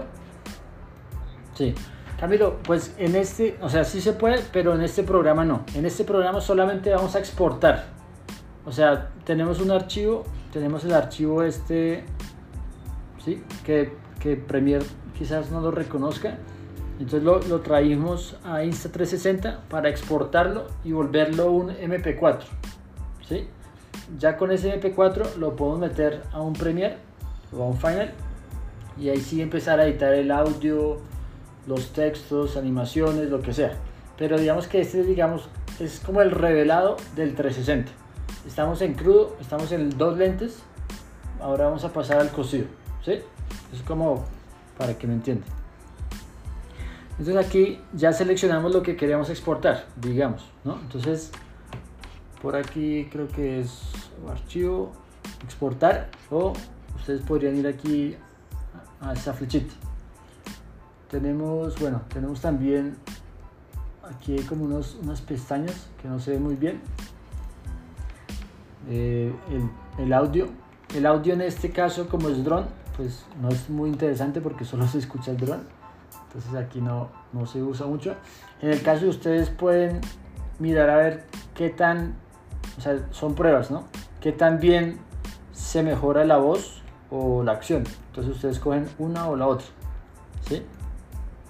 En este caso pues lo voy a dejar apagado. Y en las propiedades del archivo pues entienden ustedes un poco como el video que se está haciendo, eh, cuánto pesa, la resolución. Es súper importante que antes de grabar miren que realmente se está grabando en 5.7K porque puede pasar que alguien se puso a mirar y lo desconfiguró y cuando grabaron, grabaron en 4K y después grabaron en 5K y después la edición, pues podrían estirar el 4K, pero, o sea, se empieza a generar problemas. Entonces es bueno, antes de grabar, mirar, ¿sí?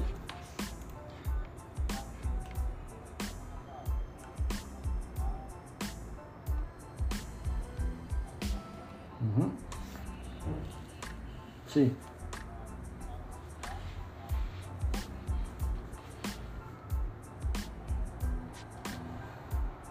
Por lo general no se ve tan bien porque aunque el 360 pues sea pues todo, uno en las gafas no ve obviamente todo el 360, uno ve solamente una partecita. Por lo general, perdón, por lo general se ve la cuarta parte de la resolución, ¿sí? Entonces, el 4K uno estaría viendo un 1080, digamos, un aproximado. Un 2K pues estaría uno viendo, no sé, un 480, ¿sí? Y así. Entonces, pues, eh, obviamente entre más alta la calidad, uno va a ver un poquito mejor. Pero también depende de los computadores que ustedes tengan. ¿sí? Aquí, por ejemplo, este computador, pues lo hemos venido, como llamamos, engallando. ¿sí? Es desde hace ya 7 años. Y tiene obviamente un millón de, discos duros, pero tiene una memoria de 64 GB de RAM. ¿sí? Que digamos que es bajito en cuanto a que podría ser más. El CPU pues es de 12 núcleos y la RAM. Y lo más importante es la tarjeta de video. ¿sí? Esta es viejita porque ya hay 2080 y 3080. Pero igual es una muy buena tarjeta de video de 8 GB de video. Entonces tienen que también saber que realmente su computador va a poder resistir el 4K o el 5K, ¿sí? Porque pues ha pasado. Yo empecé con un MacBook Pro del 2014 y podía no exportar nada porque se caía. Entonces, pues para que también sepan lo que tienen, ¿no? Listo.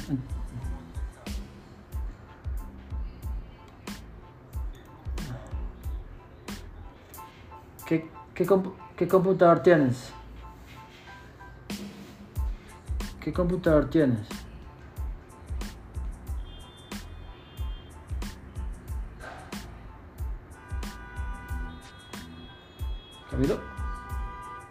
Ah. Mira, vas aquí abajo a la derecha, haces clic derecho y pones administrador de tareas. Y aquí arriba pones rendimientos.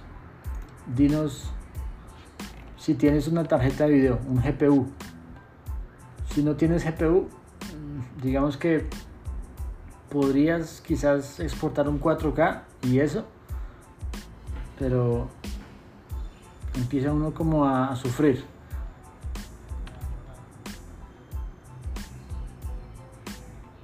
Y también depende del disco duro. ¿sí? Aquí, si ven, hay unos SSDs que le hemos puesto para que sea aún más rápido.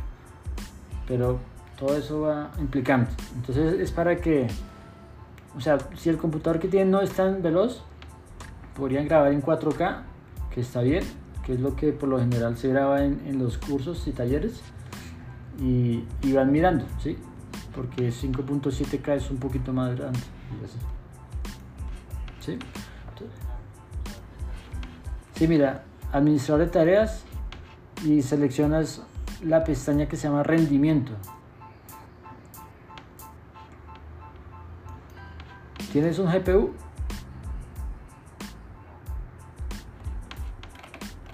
¿Y qué memoria tienes? ¿8 GB o 4 GB?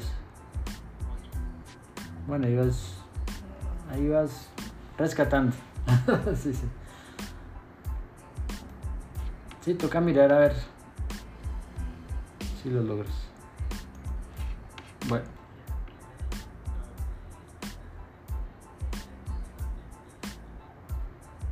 Sí, claro, va a ser mucho mejor. Pues depende, ¿no? Si, si, el escritorio es mejor que el que tienes ahorita, pues sí. Pero si es más viejo, pues, pues no. ¿Sí?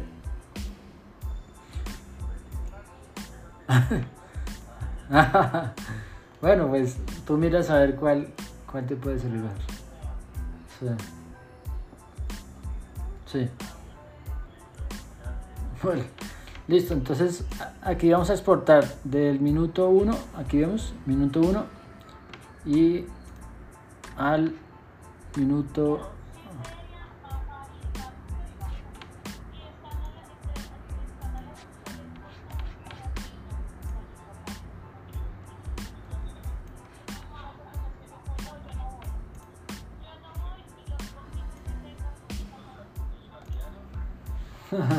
sí.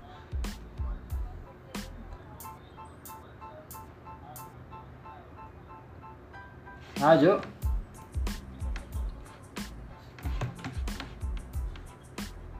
A. Voy, voy, voy. Ah, que descanse, listo. Gracias, Jorge. Listo, entonces. listo, entonces aquí tenemos. Vamos a exportar del minuto 1 al minuto 1.16. ¿Sí? solamente para mostrarles cómo, cómo quedaría. Entonces aquí, entonces, esto puede ser chévere. Ustedes puede que graben en una alta resolución, pero pueden exportar en una baja resolución, ¿sí? Dependiendo del computador. Entonces, lo bueno es que, bueno, eh, o lo malo es que les va a consumir un poquito más de, de archivo en el computador, pero si requieren, o si, o si llegan a un computador en que si tienen las capacidades, pues pueden utilizar la, la calidad superior. Y si no, simplemente lo bajan. Podría ser como una forma de probar, ¿no? Señor.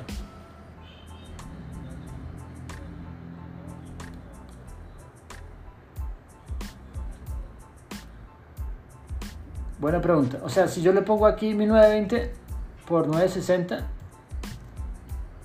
al final sí se va a ver un poco pixelado, porque es como, no sé, si tú tomas una foto de 3000 por 2000, ¿sí? Pero le bajas a, a 100 por 200, pues no se te va a ver bien, porque ya es muy chiquito, ¿me entiendes? Entonces, quizás no sé, no, no, no digamos que se pixela, pero la imagen no se va a entender tan bien. Entonces, en últimas, pues no es una buena calidad. ¿Sí me entiendes?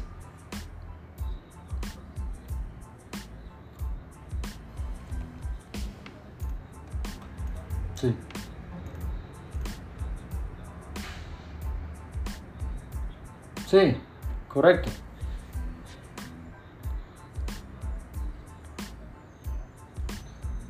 No, correcto. Tienes toda la razón. Si no graba en 4K, digamos, para formato estándar, normal, y exportas a 1080, pues se ve muy bien, ¿sí? Pero es que recuerda que aquí no es, no es, no es como la misma pantalla, no es la misma dimensión de la pantalla, sino que además es circular, o sea, es una proyección esférica. Entonces, pues se va a estirar. Podemos hacer la prueba, o sea, podemos hacer la prueba aquí, le ponemos el, formato en el que lo hacemos y hacemos, y, y, hacemos una, una, una, comparación. También, ah bueno, otro de los, de los, mientras va exportando, qué pena por las pestañas. Otra de las aplicaciones que podrían descargar es este, que se llama GoPro VR Player y es para poder visualizar esos videos 360 o fotografías 360 que tenga. Entonces aquí les voy a copiar la dirección para que puedan descargar y así digamos que entender un poco mejor cómo se ve. Ahí ya lo ya lo exportó entonces vamos a mirar este 1920 cómo se ve. Entonces aquí buscamos GoPro. Ese es un programa pero hay otros. Por ejemplo si uno abre con Windows creo que también a veces lo, lo puede reproducir. Entonces ah, espere que el sonido está muy alto. Es puro drone. Listo aquí tenemos una opción ah mire el 360 ¿sí? en el propio Windows también pueden visualizar ¿sí? digamos que se ve bien ¿sí? no, no se ve tan pixelado o sea se mantiene como esa de lo que decíamos del 4K del 1080 Ahora exportémoslo al formato original. ¿Les parece? A ver cómo... Sí, señor.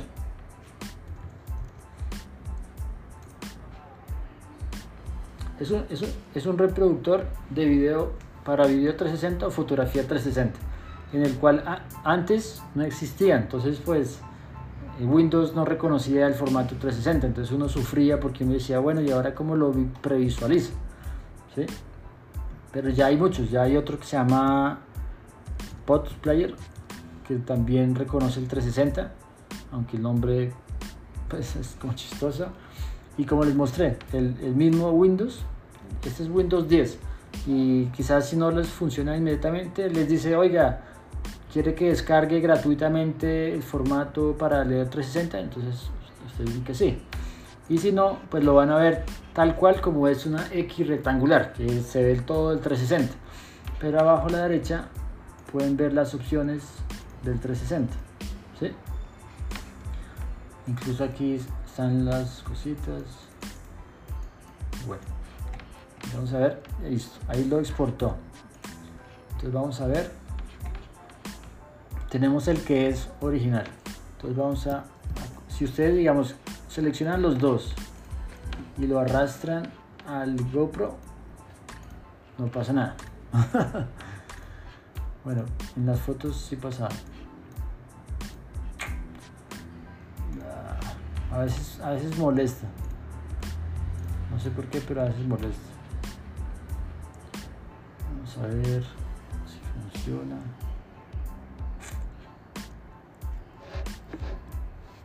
Ahí está.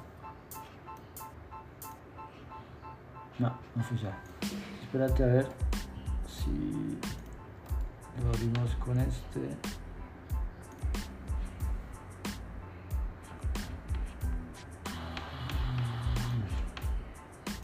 Entonces, aquí tenemos los dos. Este es el pod player, ¿sí?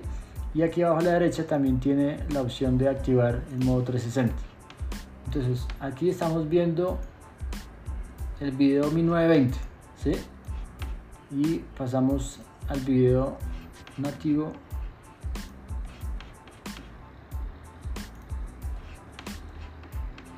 Sí se alcanza a pixelar un poquito, o sea, pero es, es mínimo, ¿sí?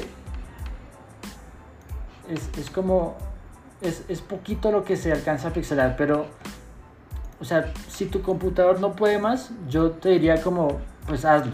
Y así al menos experimentas lo que es, o sea, hacer todo el proceso y no frustrarte porque el computador no aguantó.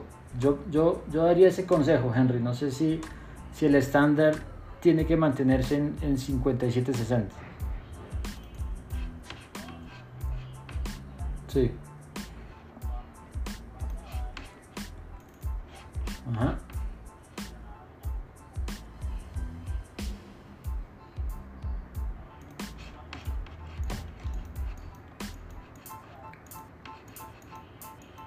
Sí.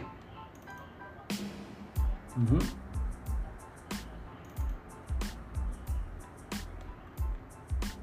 Exacto.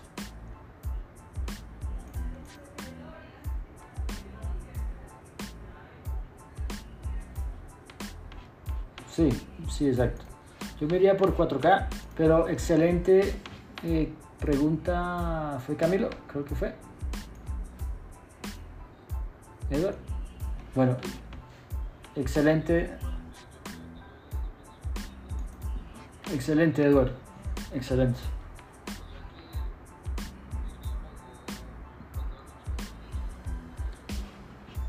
Sí, o sea, si tu computador realmente no aguanta el 4K, pues le vas bajando, ¿sí? Por lo general, como vieron, es de, o sea, es en relación 2 a 1. Entonces, igual este, este exportador les ayuda. Entonces ustedes aquí ponen 4000, ¿sí? Entonces él siempre le va a poner la mitad de la altura. O 3000, ¿sí? 1500, 2000, ¿sí? Entonces ustedes pues podrían ir mirando. Aquí lo que vimos que se pixela fue haciendo el 1920 960. Pero pueden hacer así la prueba. ¿Vale? Eh, digamos que aquí hay una opción de remover grano. A mí no me ha funcionado muy bien, pero pues si ustedes quieren hacer la prueba, exportan uno con remover grano y exportan otro sin remover grano y comparan, ¿sí? Porque eso ya es más que todo como si lo grabaron en una en, de noche o ya está muy oscuro, por lo general es por ahí se va el grano, ¿sí? Entonces por ahí pueden a ver. Listo, entonces ya tenemos nuestro, nuestros videos aquí que se nos exportó por allá. Entonces vamos aquí a crear una carpeta que se llame microtaller. Y, y aquí les vamos a poner. Así como para ir organizando un poco lo que decíamos de tratar de ser organizados. Entonces aquí vamos a, en los últimos 10 minutos que tenemos, vamos a mirar ¿Qué se puede hacer?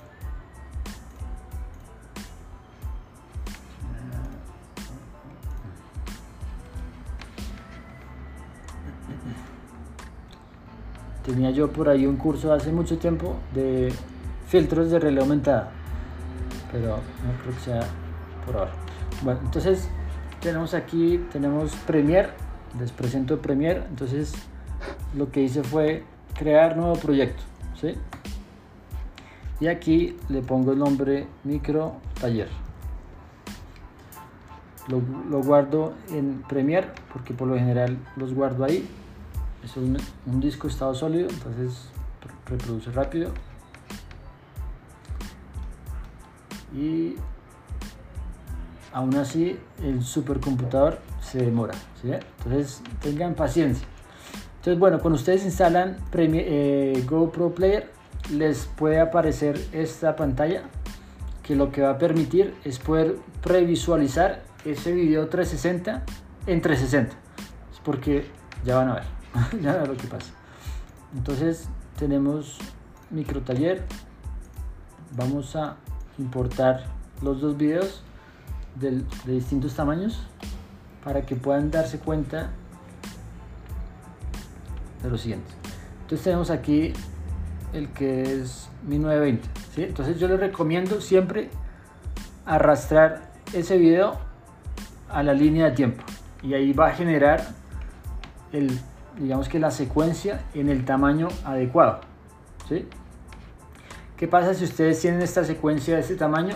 pero arrastran un video un poco más grande. Entonces va a pasar esto. Si se dan cuenta, se, se va recortado porque la secuencia original es de 1920, pero este segundo archivo es de 5760, es mucho más grande. Entonces lo que tienen que hacer es clic derecho y hacer una escala a la secuencia. ¿sí? Entonces ahí ya pueden ver como el mismo que era grande, pues aquí se achicó a 1920. ¿Sí? Correcto. Correcto, ajustar a fotograma.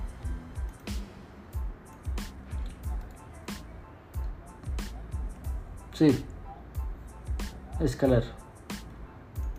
Es casi que lo mismo. Yo, yo no he visto la diferencia, la verdad desde escala, pero bueno, mejor escalar. Ups, se me fue. Sí, mejor escalar, ¿sí?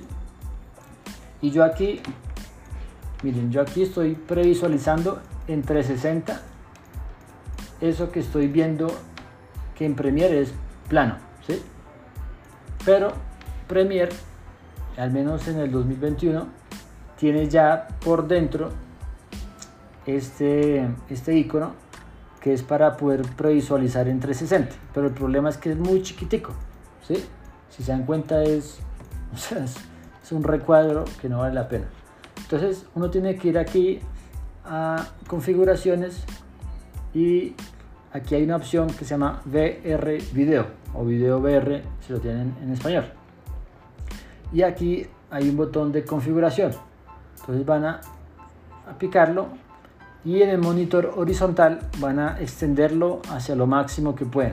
Lo máximo será 108. En la vertical lo mantienen y eso va a generar que se agrande un poquito. Pero queremos verlo un poquito más grande.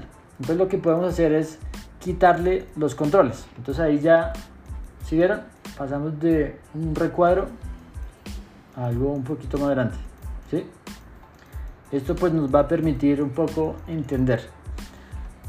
Ahora Señor.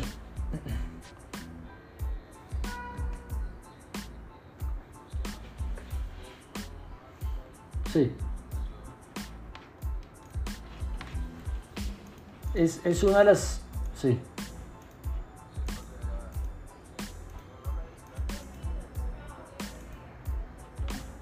No. Creo... Bueno. Si quieren después lo volvemos a mirar. Pero aquí en preferencias uno puede mirar en reproducción o en playback en inglés. Aparece un recuadro en el cual quizás uno tenga que activarle este, esta opción para que aparezca. ¿Sí? Sí, puede que lo tengamos que hacer. Sí, exacto. exacto. Y de, y de hecho lo que les iba a decir es que uno, digamos que para editar correctamente y más rápidamente y todo lo que termine en mente es a través de las gafas, ¿sí? Porque ustedes pueden colocar ustedes pueden colocar texto y visualmente ahí se ve bien, pero cuando se ponen las gafas se ve muy grande o se ve muy chiquito y no se reconoce. Entonces, digamos que en la evolución de lo que se ha venido pasando y todo, pues ya permiten que uno pueda editar con Quest 2. Estas son las dos. Con Quest 1 creo que creo que no se puede, pero con las con las Oculus Rift que, que tienen que estar conectados al computador y con sensores también se puede. O con las HTC. ¿Sí? Todo esto digamos que es súper, exacto, satisfactoriamente. Todo esto digamos que es súper útil, pero no únicamente necesario, porque ustedes podrían hacerlo de la forma larga, ¿no? Entonces lo exportan a YouTube, esperan a que procese en 360, lo ven con las gafas, dicen, oh, me quedó muy grande, y lo vuelven a editar. Y así, pero eso es tiempo, ¿me entienden?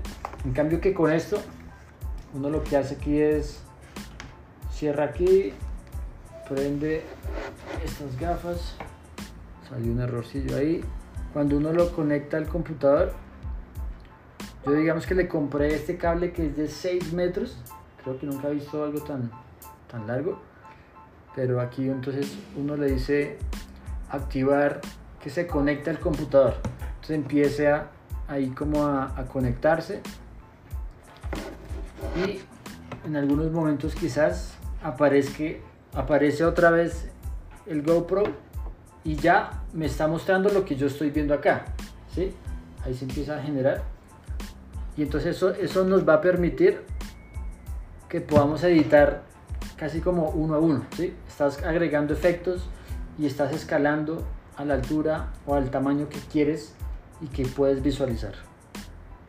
Pero bueno, creo que no nos alcanza el tiempo para explicarlo todo, pero el jueves, el jueves lo, lo miramos ya con más tiempo. Ya digamos que si ustedes han grabado algo, lo pueden mandar y, así pues tenemos más material de, de, prueba y de muestra y aquí vamos a mostrar cómo se agregan títulos, imágenes, cómo se borra el trípode o cómo se borra el dron, em, todo lo que hemos visto, ¿vale?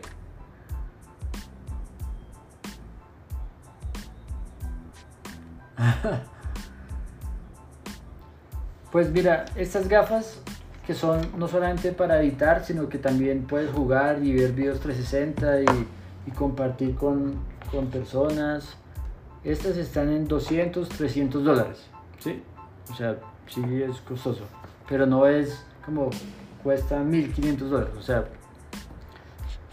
es, es asequible, diríamos, ¿sí? Entre comillas, exacto. Las cámaras, como te digo, esta esa creo que está, esa ya es viejita, pero esa puede estar en otros 300 dólares. Pero, por ejemplo, la, que yo le mostré, que era la Samsung Gear, la, la blanquita, está en 70 o menos dólares. Entonces, hay cámaras asequibles en las que uno puede empezar a jugar, a producir. Y lo más importante es generar como ese contenido para clientes, ¿no? Como, oiga, venga, yo le hago unas fotografías para arriende rápido su casa. Entonces ahí vas adquiriendo y no importa que no tengas el super equipo, porque es que nadie, o sea, nadie aparece con una cámara de mucho dinero o, costosa. Todo el mundo empieza a poquito. Y hay nicho para todo, porque no, no todo, digamos que el mercado tampoco es que tenga el dinero para, ah, entonces grabe con una red que, cuesta 6 millones de pesos eh, el alquiler. Nadie tiene la plata para eso solamente como los cines o las televisiones comerciales. Entonces hay nicho para todo, ¿sí? Desde ustedes podrían hacer fotografía 360 con el celular, descargando el aplicativo de Street View. Entonces pueden empezar así de a poquito, de a poquito, y van comprando, ahorrando y así. Y por eso todos los profesionales siempre decimos no hagan nada gratis, porque entonces ¿cómo vas a vivir? ¿Cómo vas a, a comprar tus equipos si todo lo haces gratis? En la tienda no te aceptan nada gratis. Entonces, así quedamos. ¿Listos? Espero que les haya gustado.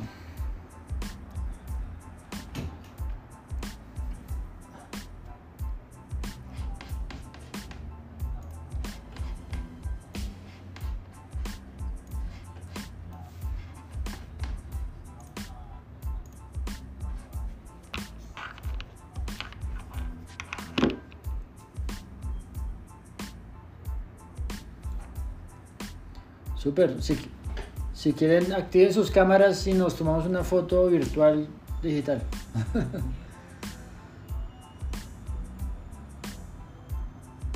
Eso, aunque salga la marca para que quede en la promoción. Yo también estoy en pijama.